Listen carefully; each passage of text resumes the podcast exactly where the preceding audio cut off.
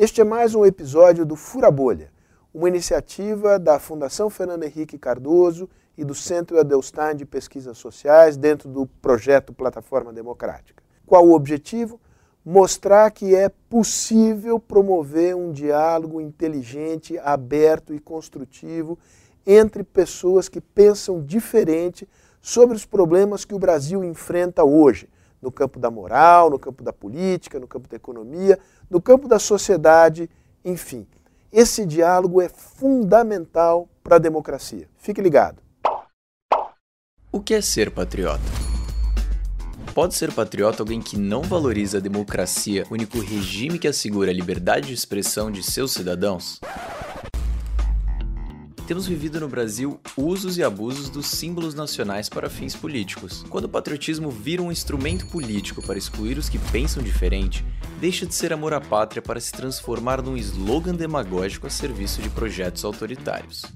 A história mostra que quando isso acontece, enormes tragédias humanas podem ocorrer. Pode ser patriota alguém que estimula a destruição do meio ambiente e prejudica o futuro do país e das próximas gerações? Amar a pátria é desejar um país melhor para todos os brasileiros, sem exclusão. É se sentir solidário com os mais vulneráveis, é respeitar, valorizar a diversidade de opiniões e ter disposição para contribuir para a solução dos problemas do país. Pode ser patriota quem não cuida do investimento em educação, ciência e tecnologia? A única forma de assegurar o futuro do Brasil? Patriotismo é, acima de tudo, o cuidado com o bem comum, desta e de outras gerações, a convicção de que todos somos igualmente brasileiros em nossos direitos e deveres, mas diferentes em nossas opiniões, modos de ser e viver a vida. Ser patriota é exaltar uma pátria idealizada pelos que pensam e sentem só como eu? Os símbolos nacionais pertencem a todos os brasileiros. Num país polarizado como o que vivemos, ouvir e conversar com quem pensa diferente é o que de melhor temos a fazer pela nossa pátria. Pensar o que é pátria apresentando diferentes perspectivas é o tema desse episódio do Fura Bolha.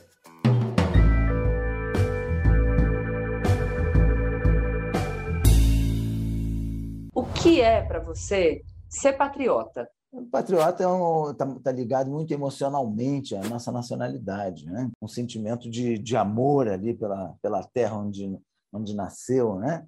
Então, a, a, é um sentimento muito emocional mas você também tem que ter uma parte racional de transformar esse patriotismo em coisas válidas, em conseguir analisar o que que a gente tem de defeito, o que a gente o que que a gente tem de, de qualidade, né? Tudo isso.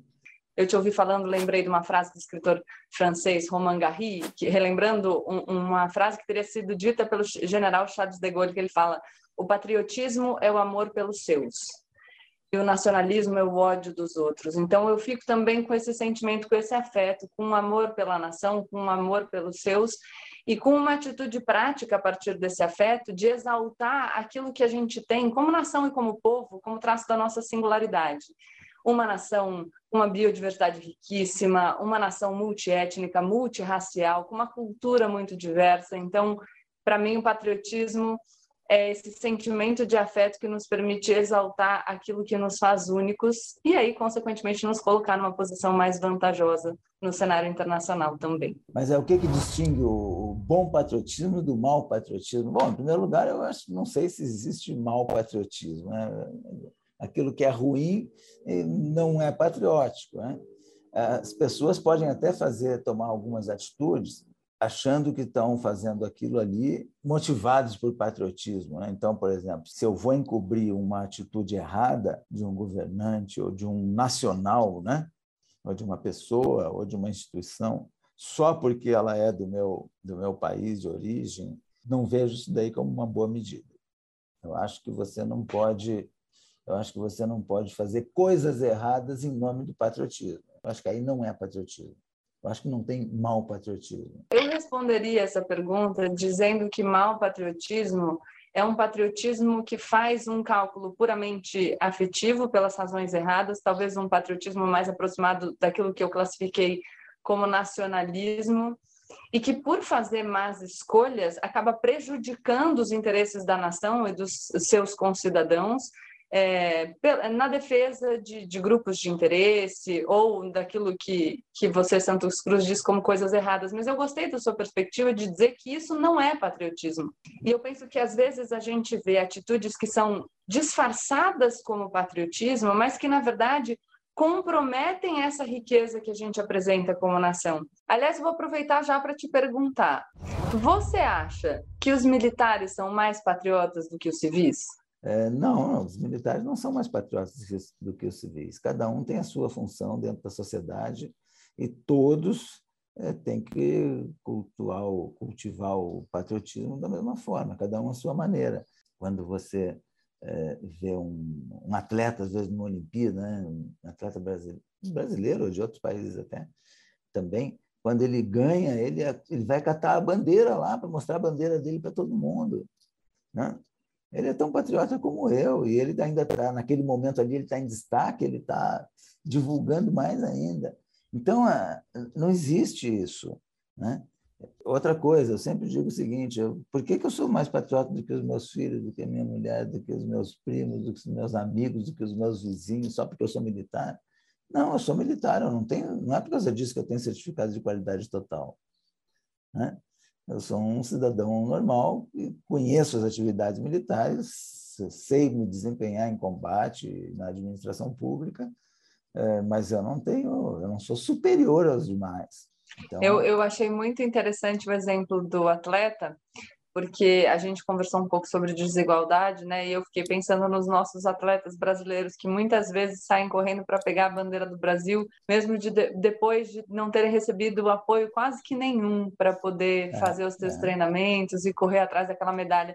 Então, acho que isso me mostra o, o, o verdadeiro patriotismo que, que não esmorece, nem diante das dificuldades, e que eu acho que carrega em si a esperança de que um dia a gente vai desenvolver um país diferente. Quando um atleta chega na Olimpíada, ganha uma medalha e fala: Eu vou levantar a bandeira do Brasil, porque esse é meu país, essa é minha nação e eu amo o lugar de onde eu vim, ele, no fundo, carrega a esperança de que esse lugar para os futuros atletas vai oferecer uma qualidade uma, condição diferente, uma condição melhor. Mas acho que o que a gente pode dizer é que ser militar não faz de alguém necessariamente um patriota. Existem militares eh, patriotas e não patriotas, assim como existem civis patriotas e não patriotas, né? Uma qualidade que pode variar de indivíduo, mas não necessariamente acompanha eh, o cargo ou ocupação. Gostaria de saber qual é a sua, a sua, a sua ideia sobre esse déficit de patriotismo né? Se o Brasil realmente exerce um patriotismo é, em grande escala, toda a população tem esse sentimento patriótico. Eu, eu sempre acho difícil fazer essa, essas afirmações sobre se existe ou se não existe, sem ter alicerce numa pesquisa sobre isso. Então, eu estou falando aqui de achismo, tá? Mas a minha sensação, a partir da minha vivência no lugar onde eu estou, enfim, é de que a gente tem manifestações diferentes e que talvez a gente esteja enfrentando um momento de dificuldade em encontrar aquilo que nos une. É, e por isso que eu falo tanto sobre a valorização das nossas singularidades, porque o patriotismo no Brasil, eu percebo que ele foi confundido com aquilo que a gente já falou aqui que não é patriotismo ou que eu classificaria como um nacionalismo, como uma coisa negativa, que é essa afirmação de superioridade de determinados grupos, que é a negação do outro, é, que é um discurso de violência, e, e isso, para mim, é uma coisa que deveria ceder lugar para uma exaltação daquilo que a gente tem de positivo.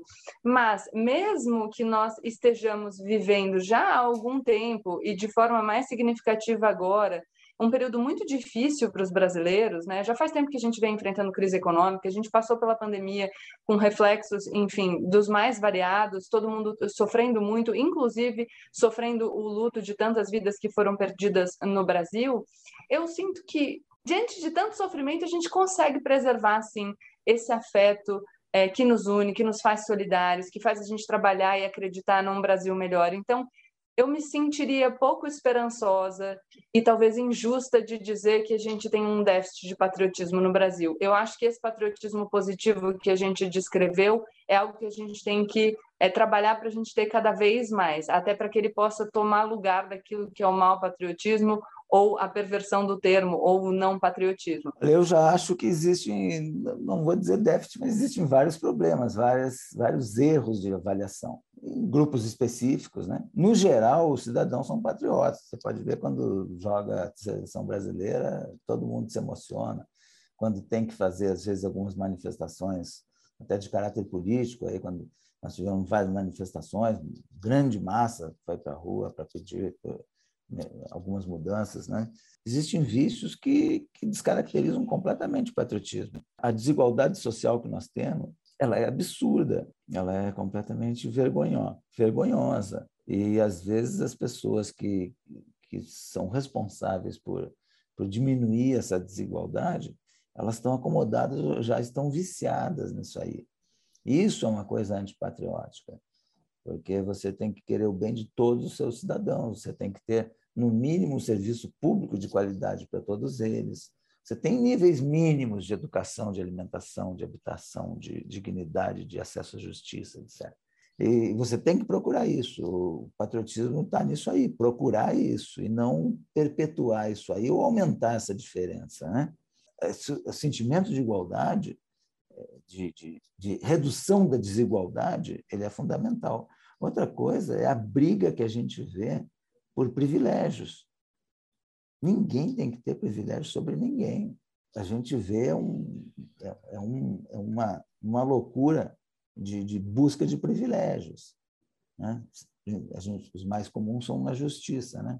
mas tem outros privilégios de, de, de benefícios. Né? E isso aí eu considero coisas negativas para a União Nacional. São coisas que afastam, são coisas que criam castas, né? são coisas que criam grupos privilegiados que, que, que desunem o país. Então, é, eu vejo que a gente tem, não vou dizer déficit, mas nós temos vários problemas no entendimento dessa, desse patriotismo. Acho que, acho que eu e você, Santos Cruz, falamos de, de grupos distintos porque nos grupos aos quais você se refere, eu também vejo um déficit de patriotismo. Agora, eu estava pensando mais nas pessoas que, vítimas da desigualdade, seguem trabalhando todo dia, sabe? Tentando ah, não, fazer claro. um Brasil melhor. E aí eu acho que, que tem patriotismo mesmo na dificuldade. Qual a relação entre o patriotismo e a democracia? Não dá para a gente ter um discurso, uma crença patriótica sem ter uma crença é, enfim, inquestionavelmente democrática, que pensando no nosso modelo de democracia liberal, com as nossas instituições, com as nossas eleições, com o sufrágio universal, eu acho que você, Santos Cruz, falou muito sobre a desigualdade, sobre como é importante que a nossa convicção patriótica considere que todos os brasileiros têm o mesmo valor. E só num regime democrático que a gente tem todos os brasileiros com a possibilidade de escolherem os seus representantes de maneira periódica, de substituírem os seus representantes, de batalharem para ver, por exemplo, a alteração das leis por meio do processo democrático. Então, qualquer pessoa que de, defenda ou que desenvolva um discurso não democrático, de afronta à democracia, desenvolve um discurso não patriótico, porque desenvolve um discurso que pressupõe a possibilidade de uh, um determinado grupo de pessoas, de um determinado grupo de brasileiros se sobrepor a todos os outros brasileiros. Então, a gente pensar no patriotismo sem democracia é absolutamente inviável e a gente precisa, claro, de um modelo de democracia multicultural, multiétnica, multirracial, que pense em reduzir as desigualdades para que a gente, de fato, consiga dar condições, é, enfim, dignas de vida para todos os cidadãos brasileiros, para que todos os cidadãos brasileiros consigam desenvolver as suas potencialidades. Então, só assim que a gente desenvolve um discurso patriótico de verdade. A, a democracia ela tem algumas características, como a, a possibilidade de, de, alternância de poder, a eleição livre, o sufrágio universal, ela tem algumas características como a, o acesso à justiça para todo mundo, todos iguais perante a lei, etc. Só que tem muita gente que usa esse sentimento patriótico como, do, como demagogia. Eu vou me vestir todo de verde e amarelo, vou me enrolar na bandeira, mas vou fazer um monte de ilegalidade e de irregularidade, vou me apropriar do dinheiro público, não vou dar bola para nossa diferença social, não vou dar bola para a extinção dos nossos privilégios, etc. Então, é, isso aí é um, na prática você tem uma confusão um pouco generalizada. O que a gente tem que ver é se aquelas manifestações ali estão coincidindo com as nossas necessidades democráticas de buscar igualdade, de buscar o serviço público de qualidade para as crianças na, na escola, se a escola realmente está ensinando, se ela está também sendo ponto de apoio para alimentação, para para a saúde dentária, etc, etc. Então, eu tenho que observar se o meu patriotismo está gerando é, coisas que eu considero válidas numa lista de, de, de ambiente democrático. Fora disso, não, não, é nem patriotismo nem é democracia. Fora disso, se chama canalice. Né? E qual a sua visão sobre políticas afirmativas para negros e para mulheres, por exemplo? Você acha que elas fortalecem, que elas eh, representam um sentimento patriótico ou que não, que na verdade elas prejudicam o sentimento de unidade da nação? O que você tem é, é, é, é maneira ou a maneira apaixonada, errada de tratar o assunto, né? que entra que entra às vezes no fanatismo, você às vezes pelo por buscar determinadas ou reduzir ou eliminar certas injustiças para os negros, para as mulheres ou para qualquer outro grupo, você acaba caindo num ativismo político, né? E aí isso aí distorce até a busca da própria do próprio benefício. Então tem muita distorção nisso aí. E tem outras distorções de interpretação. O caso das mulheres é um caso muito especial, é um caso cultural, um caso né? não, vou, não sou especialista na, na, nessa parte aí, mas ah, você pega, vamos pegar um aspecto, a violência, por exemplo. A violência contra a mulher é uma coisa absurda, é uma coisa degradante para a humanidade, né? É, em termos práticos, a justiça tinha que ser muito mais rigorosa. Né?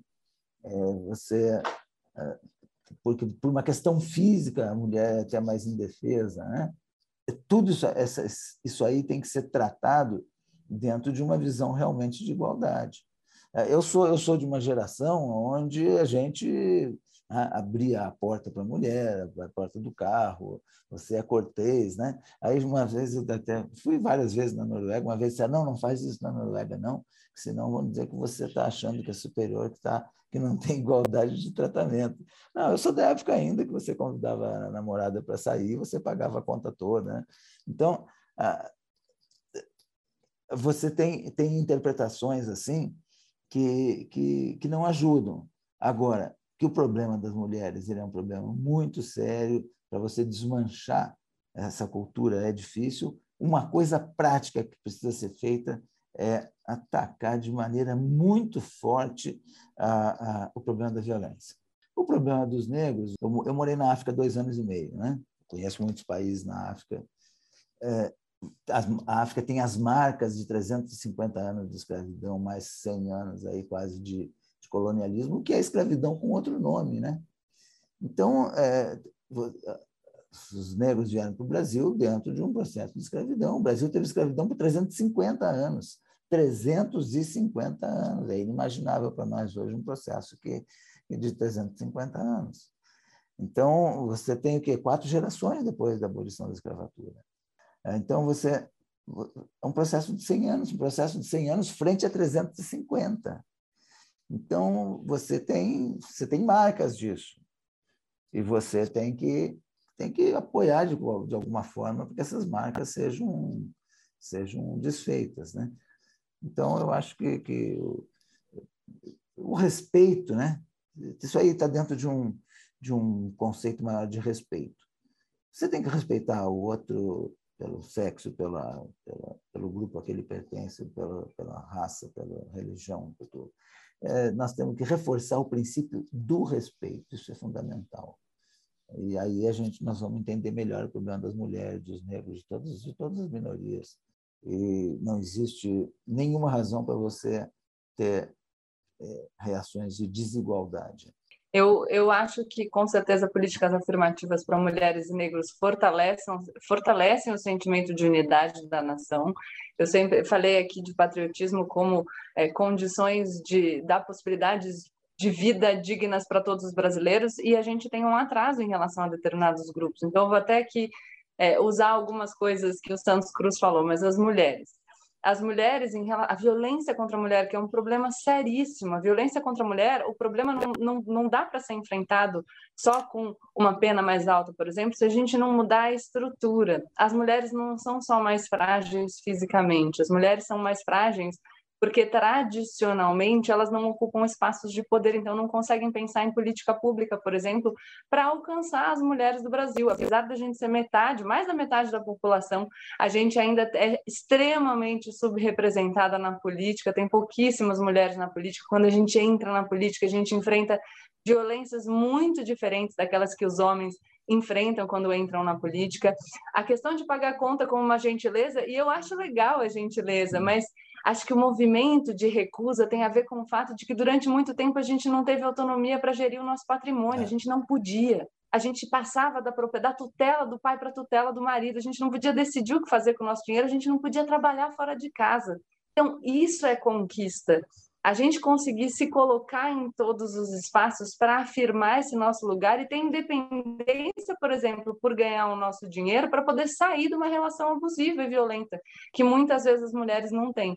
Então, essas políticas que tendem a aumentar a participação das mulheres na política, para garantir maior representatividade, garantir que as mulheres tenham educação para acessar espaços de poder no judiciário, por exemplo, para conseguir operar um judiciário que acolha melhor as mulheres vítimas de violência física ou de violência sexual. Pensando em violência sexual, a gente precisa de educação para que as pessoas entendam quais são os limites do consentimento, porque até pouco tempo atrás também a gente não, não considerava estupro, relação sexual não consentida dentro do casamento. Então, a mulher, depois do matrimônio, não tinha autonomia sobre o próprio corpo. Por isso que essas questões são tão importantes. A gente tem que trabalhar é. em várias frentes para garantir que existam mulheres na política, fazendo política, para pensar também nas mulheres, já que a política é representativa.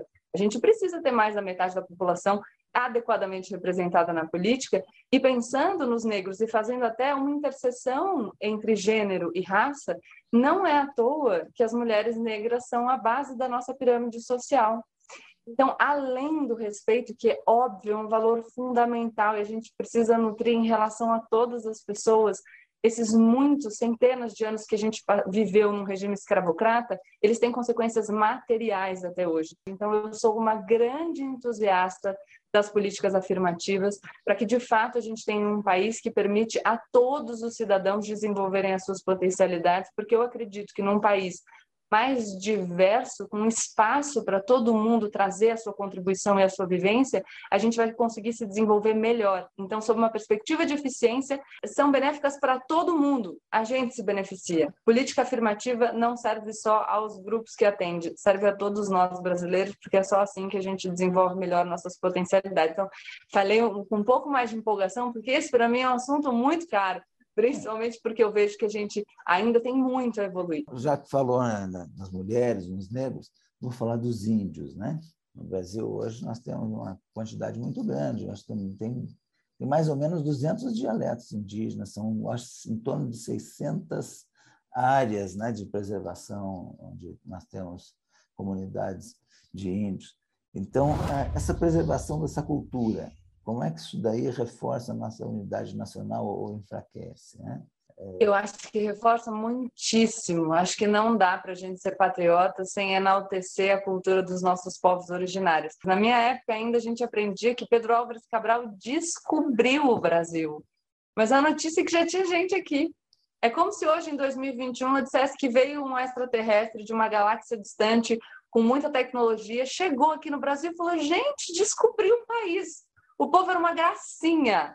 Vão ver, estavam lá, eles não eram muito bem organizados, a gente decidiu fazer um mecanismo ótimo. A gente tira deles todas as riquezas, a gente decidiu também que eles só podem fazer comércio com a nossa galáxia, porque a gente está levando para eles a civilização intergaláctica e agora, com certeza, eles vão ficar muito felizes e evoluir. Será que a gente aceitar essa história?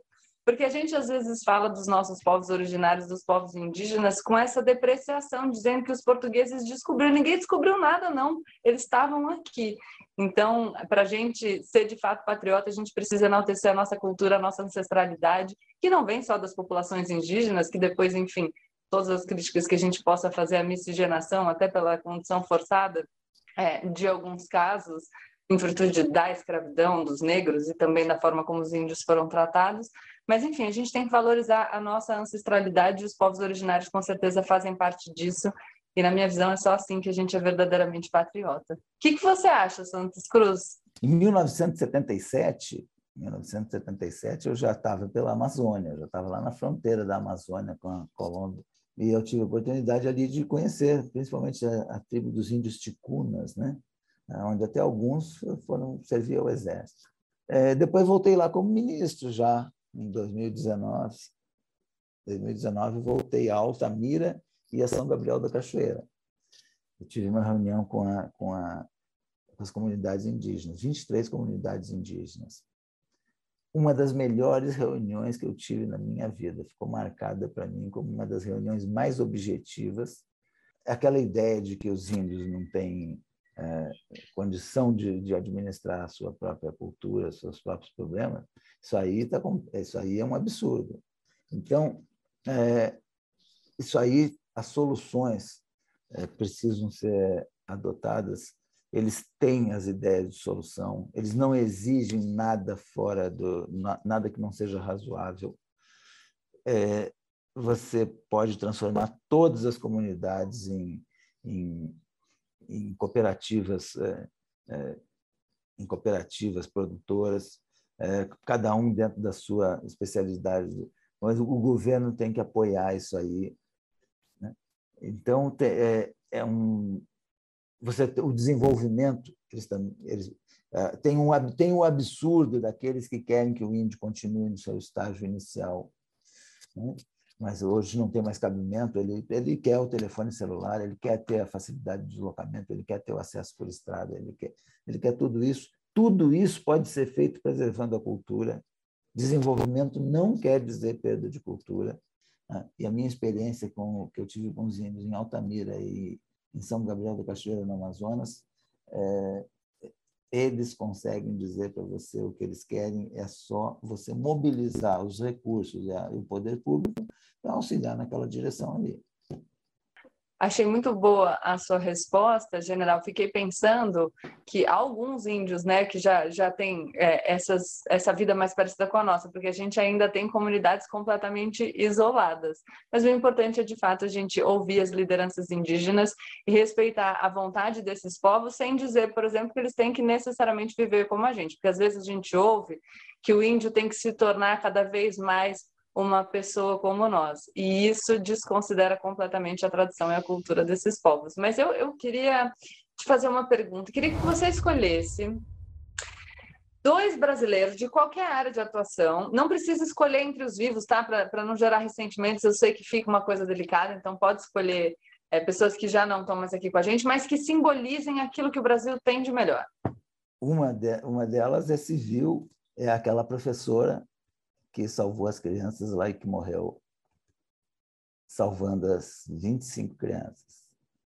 Aquilo ali foi de um exemplo assim de um desprendimento que eu, eu fico até emocionado aí de, de, poder falar isso. Acho que é um exemplo para todos nós aí. Eu não sei nem se eu teria.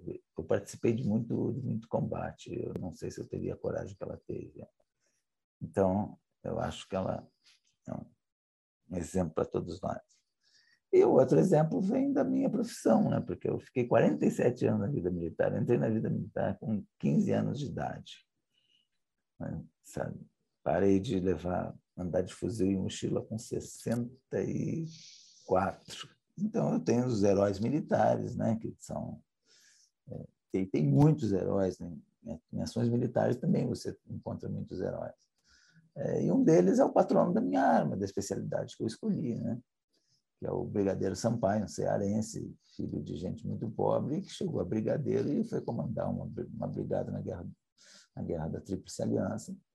E o desempenho dele é um, um, um exemplo para a minha profissão né? e para todos que tomam conhecimento da história da pessoa. Acabou morrendo em consequência de ferimentos né?